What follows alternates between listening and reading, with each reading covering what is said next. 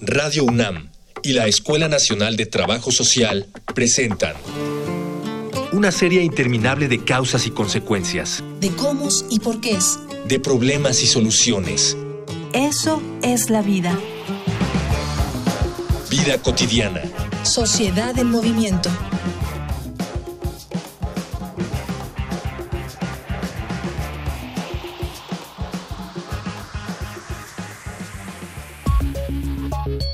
La falta de motivación, el miedo, el sentimiento de soledad, la tristeza repentina. Por mucho tiempo se consideró que los cambios de ánimo en la adolescencia eran parte del desarrollo humano, efectos secundarios del despertar hormonal. Sin embargo, esta idea de una juventud inestable ocasionó que se minimizaran las afectaciones reales que se desencadenaban dentro de la mente de la juventud. Tan solo en 2016, 62.000 adolescentes murieron a causa de lesiones autoinfligidas, el suicidio se mantiene como la tercera causa de muerte entre jóvenes de 15 a 19 años de edad, una cifra que puede reducirse considerablemente si empezamos a prestarle atención a las emociones de las personas jóvenes. Por ello, en esta emisión de Vida Cotidiana, Sociedad en Movimiento, hablaremos de la salud mental en la adolescencia y sus factores de riesgo con la licenciada Ofelia Alonso Galicia, profesora de prácticas sobre ansiedad y depresión en jóvenes, y la licenciada Claudia Cecilia López Olmedo, profesora de prácticas y asignatura de la Escuela Nacional de Trabajo Social. Dialogar para actuar, actuar para resolver.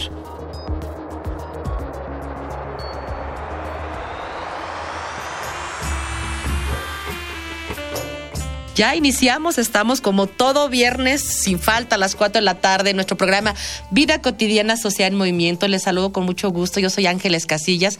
Gracias de verdad por acompañarnos, por sintonizarnos. No se vayan, el tema de hoy está muy interesante. Fíjense que lamentablemente vamos a compartir como a manera de introducción algunas, algunos datos pues muy, muy lamentables en el sentido de hablar de depresión, de ansiedad, como uno de los muchos trastornos mentales que están presentando lamentablemente más cada día niños y adolescentes. De eso vamos a hablar porque mucho de ello tiene que ver con algunas situaciones vinculadas con el suicidio y con cifras que van en aumento. Entonces, sí es, sí es una, una, cuestión, digamos, de salud pública alarmante, pero hoy vamos a reflexionar justamente en qué factores pueden estar asociados en cuanto a la prevención, en cuanto a que nosotros podamos desde nuestros entornos ir identificando y sobre todo, tanto de manera institucional como familiar y personal, poder acompañar a estas, a estas digamos, adolescentes y, jóvenes que lo están presentando. Nuestro tema así, lo hemos este, determinado como factores de riesgo de la salud mental en la adolescencia y les voy a pedir que antes de que presente a mis invitadas, escuchemos las diferentes formas de comunicación con nuestro programa. Facebook, Escuela Nacional de Trabajo Social, ENTS, UNAM. Twitter, arroba comunica, ENTS. Instagram, comunicación, ENTS. Ya regresamos, ya escucharon los datos de contacto. Escríbanos alguna pregunta vinculada con nuestra temática. Con todo gusto, nuestras invitadas las atenderán. Y pues me da, me da de verdad un enorme placer recibir aquí en cabina a la maestra Ofelia Alonso Galicia. Maestra, bienvenida. Gracias por haber aceptado nuestra invitación. Muchas gracias, maestra. Licenciada Claudia Cecilia López Olmedo, gracias por estar con nosotros en esta ocasión. Buen día, muchas gracias por la invitación. Gracias. Ambas son profesoras de la Escuela Nacional de Trabajo Social, especialistas en el tema. Y si les parece, sin más preámbulo, este, maestra Ofelia, apóyanos para que nuestro amable auditorio conozca, sí, muy concretito, porque de repente nos podemos confundir, cuál es la diferencia entre salud mental y enfermedad psiquiátrica. Bueno, eh, Cabe destacar que dentro de la salud mental hablamos de un bienestar y un equilibrio tanto físico, eh, psicológico y social en el cual el individuo debe de ir adquiriendo en todo el desarrollo y debe haber un equilibrio. Esto es en el, en el sentido de la salud mental. La enfermedad, ya hablamos de algún trastorno que se presenta eh, en, en, algún eh, ser humano y esto se da a partir de diferentes contextos sociales. Ok, entonces fíjense, el estado óptimo es eso, tener una salud mental. Cuando esto no está sucediendo, puede presentarse algún trastorno. Muy, sencillito, maestra, de verdad. Muchas gracias. Eh, eh, maestra Claudia, ¿Qué tan frecuentes son los problemas de salud mental en la adolescencia y como cuáles son desde tu experiencia los principales problemas que tú has identificado? Cada vez es más frecuente, más complejo eh, y según el tiempo que se, eh, en el que se va alargando o, se acorta, digamos, por una atención oportuna, eh, puede, puede llegar a limitarse ese trastorno, ¿no? Puede llegar a atenderse oportunamente. La otra pregunta fue... ¿Cuáles son, desde tu experiencia, algunos de los principales, digamos, este, problemas vinculados con la salud mental? Los principales problemas se derivan, eh, por ejemplo, en estos síntomas, ¿no? De, depresión, de ansiedad, de angustia, de, deseo de consumo de sustancias que van en, en, aumento y la preocupación de los padres para atender esto de manera eficaz y oportuna. Va, cada vez va más en aumento y tiene que ver con la comunicación lo que no se comunica, lo que solamente se sintomatiza. maestra Alonso, además, además de lo que no se comunica, ¿qué otros factores están asociados a esta salud mental? Hay algo muy importante que mencionar, que es la desintegración familiar, la falta de atención de los padres hacia los adolescentes, como también la violencia intrafamiliar, el alcoholismo o la infidelidad de alguno de, de los padres. Cabe destacar que dentro de la adolescencia constantemente hay un desequilibrio y, es un estado de conflicto en donde existen múltiples intentos de cambios en el adolescente. Y aquí es primordial eh, la comunicación de los padres y la atención que ellos piden a gritos cuando ambos trabajan o alguno está al pendiente de ellos, pero no hay esa atención. Híjole, y sí, es justamente lo que decía la maestra Claudia, es complejo. ¿Que va un aumento? Sí. Y ahora que nos comenta la, la, maestra Alonso, por supuesto que es complejo, porque las exigencias económicas y sociales están pues prácticamente desplazando a los progenitores hacia espacios laborales que les consumen prácticamente todo el día. Digo, sabemos perfectamente que hay ciudades enteras que le llaman dormitorios. Entonces, si esto tiene que ver mucho con, con un apoyo que no está recibiendo, con un acompañamiento que no está recibiendo la y el adolescente, ¿qué vamos a hacer, maestra Claudia? Principalmente pensar, identificar el problema, reconocerlo, que es lo más complicado que hay, eh, eh, humanamente hablando, hay cierta resistencia a reconocer los errores y a veces la ignorancia. Y la otra, pensar en estrategias, estrategias viables que sí tienen que implementarse desde la familia de ahí que importe la psicoeducación. La psicoeducación para establecer estrategias adecuadas, adaptadas al contexto social, adaptadas a la situación de cada adolescente en la familia y considerando que cada familia es distinta y que ninguna familia es perfecta porque no está conformado por personas imperfectas, personas este, individualmente eh, carentes de algunas en algunas áreas. Si se identifica esto a tiempo y se pide ayuda, se puede lograr un bienestar relativo, porque no hay un bienestar pleno, permanente y de largo plazo. Son estadios eh, que van en vaivenes, pero que esos vaivenes no sean tan significativos como para alterar todo el contexto de la familia y el, el propio adolescente. Maestra Alonso, eh, eh, nos comentabas hace un momento que además esto, esto tiene que ver con, una, con un estadio, con una etapa crítica, ¿no? vulnerable que platícanos con nuestro, platica, comparte con nuestro público cómo es que de repente nosotros como sociedad tenemos una imagen, a lo mejor hasta un estigmatizado, cómo es la y el adolescente, ¿cierto? Y eso no nos apoya en esta parte. Sí, claro. Como mencionaba la, profesora, de un, desde un enfoque psicoeducativo, pero también hablamos desde un enfoque psicosocial. Eh, es un acompañamiento que se debe llevar al, al adolescente y también él debe de hacerse responsable de lo que a él le corresponda. Entendemos, y como ya lo mencionaste, eh, los padres pues, se van todo el día a trabajar, pero el poco tiempo que le puedan dedicar, que sea de calidad, realmente ponerles 5 o 10 minutos de atención diarios. Eso a él lo hace sentir escuchado. Y también trabajar esta parte de la autoestima eh, para que no caiga precisamente en esa tristeza, en esa confusión, en, en, el odio, en el coraje y en la desesperación, que muchas veces no lo manifiestan. Les cuesta trabajo al adolescente manifestar esas emociones y esos sentimientos, porque están viviendo un, pues un cambio y una transformación no solo físicamente, sino también mentalmente. Y como padres de familia tenemos que estar alertas de observar sus actitudes y comportamientos ante determinadas situaciones y entonces sí, como decía la profesora, buscar ayuda si es necesario. Estar alertas, observar, acompañar no implica estar las 24 horas del día, implica de verdad conocer. A veces no conocemos a nuestras adolescentes ni adolescentes. Les voy a invitar, maestras, voy a invitar al público un material que les hemos preparado con relación a esta temática, con datos que nos van a fortalecer todavía más. Vamos a una infografía social. Infografía social. En todo el mundo, se estima que entre el 10 y el 20% de los adolescentes experimentan problemas de salud mental sin llegar a ser diagnosticados ni tratados adecuadamente. La falta de detección y atención de las enfermedades mentales no siempre responde a la indiferencia, pero desconocer que padecemos una enfermedad nos provoca aún más complejos que solo agravan la situación. Los signos de mala salud mental pueden pasarse por alto por diversas razones, como la falta de conocimiento o conciencia sobre la salud mental entre los mismos trabajadores de la salud o el estigma que le impide a los pacientes buscar ayuda. Debemos tomar en cuenta que los trastornos emocionales se presentan de muchas formas y afectan distintos aspectos de la mente.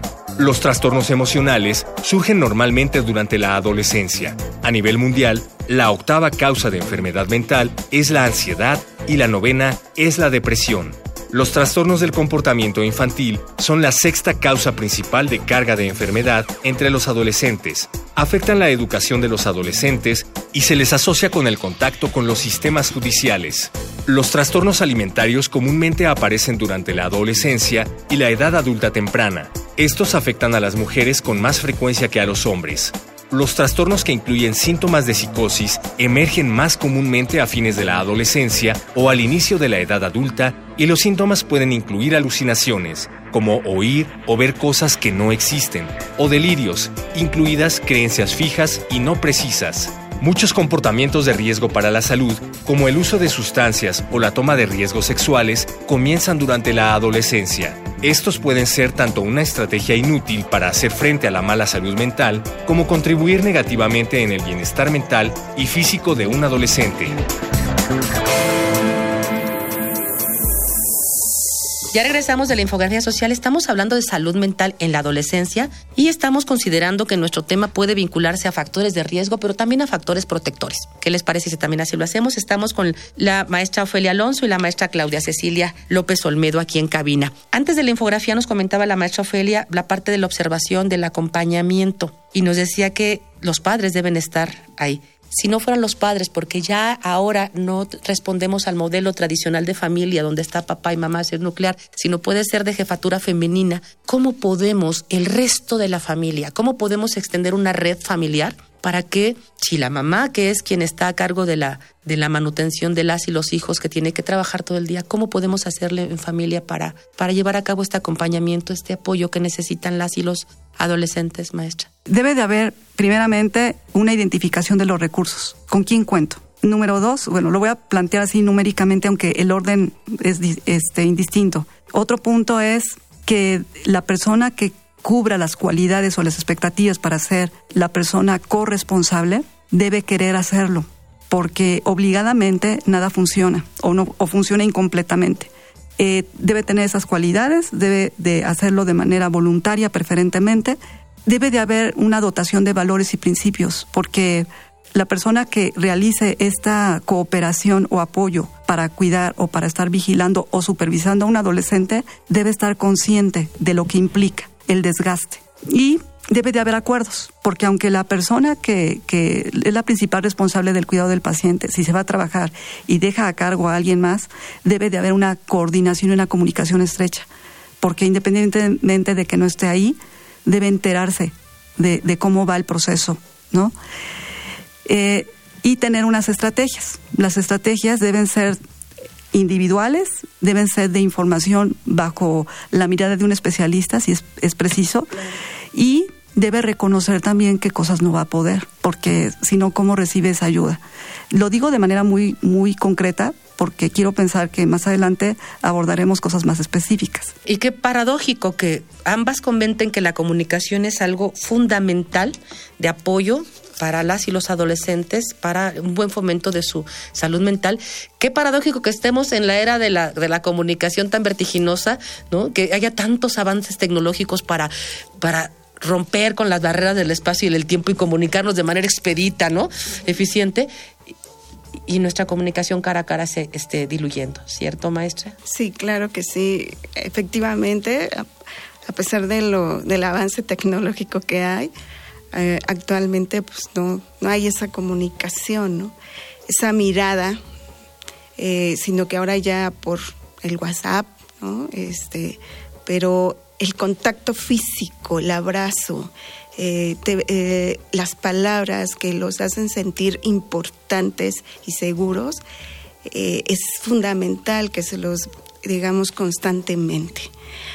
Aunque en algunos casos podemos percatar, y lo que decía la profesora, la familia es fundamental, sobre todo los abuelos o los tíos que nos los puedan apoyar al cuidado de los adolescentes. Pero no al cuidado, no solo al hecho de observarlo, sino de dialogar, ¿no? Y generar estas redes de apoyo que bien mencionabas, que esto propicia que en el adolescente diga, bueno, alguien está pendiente de mí, no estoy solo, ¿sí? Pero hay casos en los que se olvidan del adolescente, totalmente. Aunque estén los abuelos, ellos ya cubrieron o cumplieron su rol de padres, ¿sí? Entonces ya están cansados, ya no va a ser la misma atención. La misma energía. La misma energía, ¿no? Porque también ya traen ellos ciertos padecimientos, ¿no? Porque ya están en, en ciertas edades. Claro. Y por eso yo recalco que es fundamental que les demos 10, 15 minutos, ¿sí? Al adolescente porque eso los fortalece pero una comunicación de calidad, no de destruirlos y pisotearlos y ofenderlos, sino que de darles esa fortaleza y esas herramientas para la vida. Que lamentablemente nosotros mismos como padres no les hemos procurado que las desarrollen. Exactamente. Exactamente. ¿Por qué? Porque todos les queremos resolver o no tienen ellos la edad para poder normar un criterio. Sin embargo, no les damos esa oportunidad. ¿Cómo podemos entonces percatarnos? ¿no? Sí, fíjate por eso cuando de repente en, la familia o en el entorno laboral eh, aludimos a, a las y los jóvenes, a los adolescentes también, siempre les he dicho a la gente con cuidado, este, no la están pasando bien. O sea, el contexto en el que nosotros mismos los hemos, los hemos colocado es adverso. Este, todo esto que implica que generes autonomía, que generes libertad e independencia, implica ejercicios de lo cotidiano, como por ejemplo el juego, que ya no hay espacios públicos donde se ejerce el, el juego como, lo, como era antaño, ¿cierto? Entonces, la toma de decisiones, la elección, las reglas, los roles, porque se acuerdan que el hermanito era de chocolate, ¿no? Todo esto era, eran códigos que solamente se compartían las y los niños, pero que hacían que vayan, que fueran generando ciertas competencias, ciertas habilidades de comunicación. Si les parece, eh, vamos, vamos a, mandar a medios de contacto y después de estos medios de contacto me gustaría que así con toda la creatividad de la que podemos ser posibles, no nos quedemos con ese mal sabor de boca en el programa pensando que está el ambiente pues obviamente adverso, que se reducen las formas de comunicación. Sí que podemos hacer desde casa, es decir, sí se puede esto, sí se puede lo otro. ¿Les parece? Vamos antes a escuchar los datos de contacto. Facebook, Escuela Nacional de Trabajo Social, ENTS, UNAM. Twitter, arroba comunica ENTS. Instagram, comunicación ENTS. Ya estamos en nuestra recta final de nuestro programa y así como lo prometimos antes de los datos de contacto hablando de salud mental y ya vimos factores de riesgo, pues ahora vamos a, dar estrategias, tips de qué sí podemos y, y, se puede hacer con el adolescente porque yo he observado ¿eh? que al adolescente de repente, si mamá o papá o algún familiar se acerca, y sobre todo si esto es en público, a una caricia, a un abrazo, eh, automáticamente es el rechazo de no, espérame. Pero eso no quiere decir que no lo quiera, porque a lo mejor a puerta cerrada lo que más está pidiendo a gritos es, es, es este apapacho, este abrazo. ¿no? Vamos con lo que sí se podemos hacer, maestra Claudia. Bueno, son muchos los elementos. Voy a mencionar, eh, no porque sean los más importantes, sino por los que más uno orienta a los, a los familiares.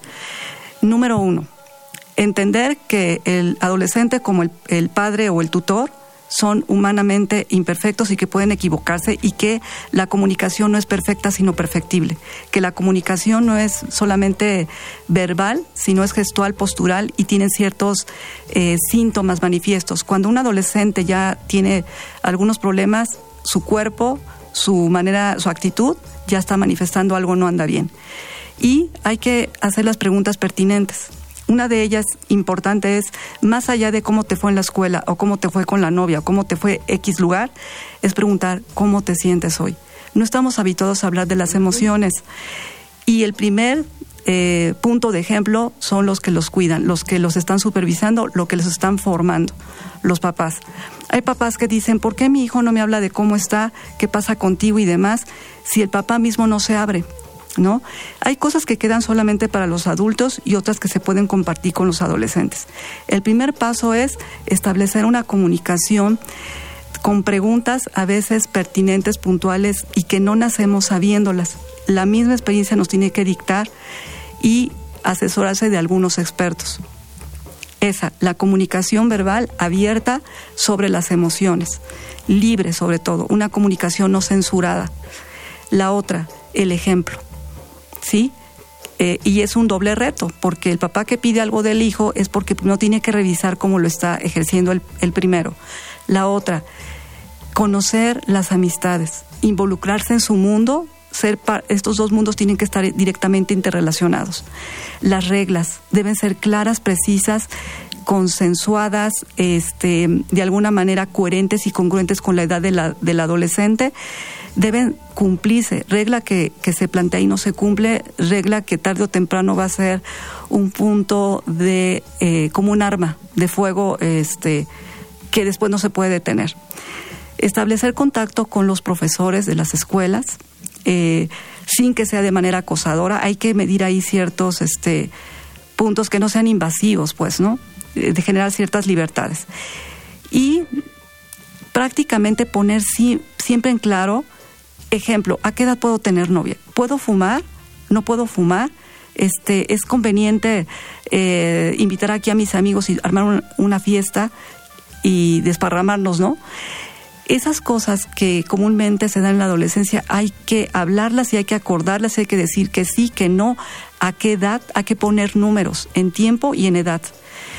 Y la otra, que tiene que ver con valores qué expectativas no se tienen no solo se tienen sobre el adolescente, sino el adolescente que tiene sobre los adultos, ¿no? Y conciliar o reconciliar algunos aspectos entre adolescentes y adultos porque se siente como que es una batalla campal, entendiendo que la formación del adulto y las reglas no son cuestiones personales, no es de porque lo mando yo, porque ahí viene un conflicto, ¿no? El adolescente se vuelve en contra del adulto, sino es porque así son las reglas sociales quieres tener una vida menos complicada, cumple las reglas, ¿no? Este, sí hay maneras. Hay que recurrir al especialista cuando esto sobrepasa, cuando ya no puedo yo controlar muchas cosas. Hay apoyos, perfecto. Vamos a terminar con comentarios muy atinados todos los que nos has. Yo escuché, yo este, estoy anotando varios, ¿eh? si nos da tiempo vamos a, a, recapitular al final. Maestra Alonso. Sí, bueno, aparte de lo que ya mencionó la profesora, me parece importante el respeto en lo referente de lo que vierte el adolescente y hablarles con hechos reales que tienen la capacidad de salir adelante a partir de, de, que ellos no permitan que les afecte de lo que está ocurriendo a su alrededor, ¿sí? Y que también tienen la capacidad de ser felices con lo mucho o lo poco que tienen. Y yo agregaría una pregunta más hacia los adolescentes es qué es lo que necesitan para sentirse felices o tranquilos como padres, porque a veces únicamente, como bien decía la profesora, solo les pregunta, ¿cómo estás? Pero los vemos tristes, los vemos enojados, eh, eh, molestos, ¿no? Con mucho odio, coraje, pero nunca les preguntamos, ¿qué necesitas? ¿En qué te puedo ayudar? Sino que imponemos, ¿sí? Y también juzgamos y los criticamos. Entonces tendremos que cambiar esa mirada. Tenemos que entenderlos porque nosotros como adultos ya pasamos por esa etapa. Y cómo quisiéramos entonces que nos trataran. Pero, ojo, sin eh, permitirles, ¿no? Y llegar a, que no existe una norma, una regla, sino que se tiene que respetar. Desde lo que yo vierto y desde lo que, desde, desde mis acciones que, que tengo. Con todo lo que comentan, siento que tenemos que ir de la mano con ellos. O sea, porque no es el papel ni la participación solamente de una. Este, miren, así como, como señala este acompañamiento, estas, este conocer, este respeto, en un marco de, de reglas, en un marco de lo que en sociedad esperamos para bien de ellas y ellos. Va a pasar esta etapa es muy difícil para padres, pero también para ellas y ellos, pero pasará, de verdad, vale la pena, vale la pena este acompañamiento, no solamente para promover una salud mental en este grupo, sino para evitar algún trastorno que esté vinculado con esta, con esta depresión, con esta ansiedad que lamentablemente cada vez ve un aumento y que cuyas consecuencias no tratadas por un especialista, como lo, están diciendo ustedes, pues pueden llevarnos a autolesiones y lamentablemente hasta, hasta el suicidio, ¿no? A mí me gustaría mucho que nos compartieran, este, rápidamente, ya está, ya estamos terminando. Eh, eh, la maestra está en Secosam, Iztapalapa, ¿algún número telefónico, alguna forma de contactarse? Bueno, puedo dar mi, mi número telefónico, maestra. Eh, del celular es 55 35 11 0129. Ofelia Alonso, estoy en el Centro Comunitario de Salud Mental de Iztapalapa. Si alguien necesita asesoría, por lo menos de primera mano, pueden contactarse con la maestra. Maestra Claudia. En el Hospital Psiquiátrico Infantil, al 5573-4844, terminación 4866, extensión 133, extensión 150 para las urgencias. Ahí estamos. Bueno, pues ya escucharon los datos. Si no, googleenlo. Ya saben, los, las y los adolescentes tienen, híjole, una capacidad de, de, búsqueda y de encontrar como, como no la tenemos nosotros. Muy provechoso nuestro programa. Ya escucharon todas las cosas que sí podemos hacer en nuestros no me queda más que agradecer a quien hace posible nuestro programa, obviamente, a quienes estuvieron hoy con nosotros, maestra Claudia, maestra Alonso, gracias por haber estado, que no sea la última vez. A quien hace posible la producción, obviamente, nuestro productor Miguel Alvarado, en la postproducción Luis Tula, hoy en los controles nos acompañó Gustavo Valderas, gracias Gustavo, como siempre, en la información Jorge Herrera. Yo confío en que nos podamos escuchar en la siguiente emisión. Tengamos un excelente fin de semana, es lo que Ángeles Casillas les desea para todas y todos. Vida cotidiana es una coproducción entre Radio UNAM y la Escuela Nacional de Trabajo Social.